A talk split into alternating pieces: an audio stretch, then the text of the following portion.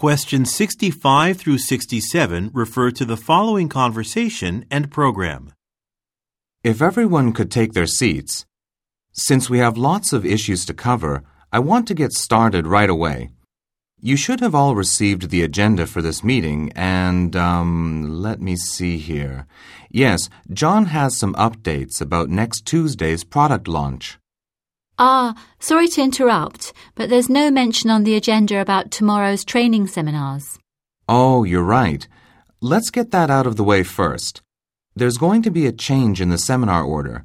Pamela's will be last since she has to discuss some matters with our web developer after the lunch break.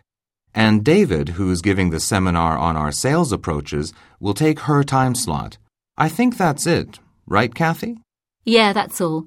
Go ahead, John. Number 65. Why does the man want to start immediately?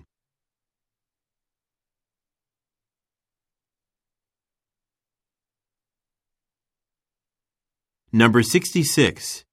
What does the woman bring to the man's attention?